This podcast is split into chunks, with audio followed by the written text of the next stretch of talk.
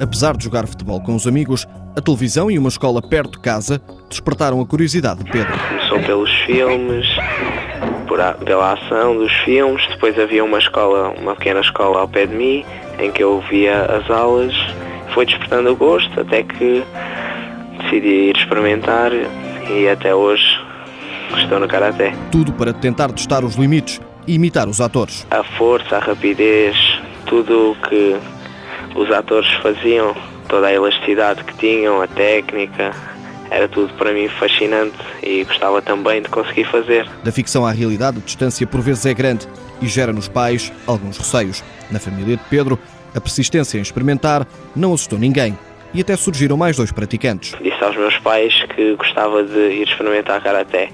Não tiveram nenhuma redundância, aceitaram, foram comigo, apoiaram-me e até o meu pai e o meu irmão acabaram por entrar comigo também para o Karaté e ainda hoje praticam. Depois do sucesso no desporto e concluído o ensino secundário, entrou na universidade para ser engenheiro eletrotécnico e de computadores. Não sei se estarei pronto, mas acho que é uma coisa que me vou esforçar para alcançar esse título.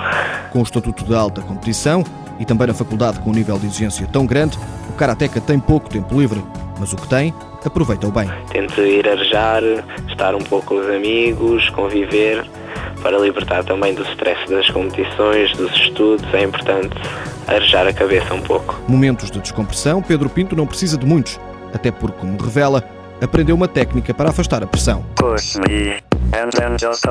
Na fase de aquecimento, nós podemos estar com o MP3 e os fones para aquecer e então ouço os vários tipos de géneros de música, mas o que mais gosto e uso para treinar é o techno ou o trance. Para além da música, a modalidade e, claro, os bons resultados têm permitido viajar.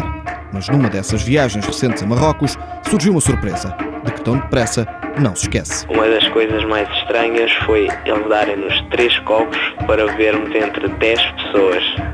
Os copos eram três, nós éramos 10 e tivemos de partilhar os três copos. Dentro da seleção somos uma família, reagimos bem, não é? Eh, respeitamos a cultura de cada país, mas é um pouco estranho para nós.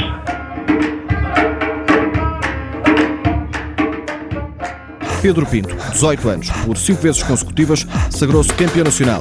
Tem quatro títulos nacionais por equipas. Em 2009, no Europeu foi medalha de bronze. Apoio Instituto do Desporto de Portugal.